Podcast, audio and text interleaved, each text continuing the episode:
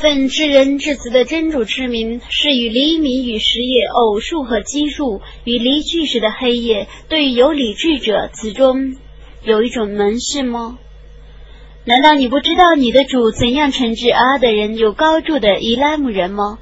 像那样的人在别的城市里还没有被创造过。怎样惩治在山谷里凿石为家的塞摩德人？怎样惩治有武力的法老？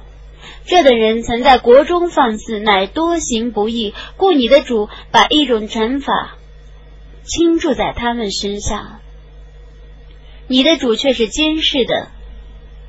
至于人，当他的主考验他，故优待他，并且使他过安逸的生活的时候，他说：“我的主优待我了。”当他考验他，故节约他的给养的时候，他说：“我的主凌辱我了。”绝不然。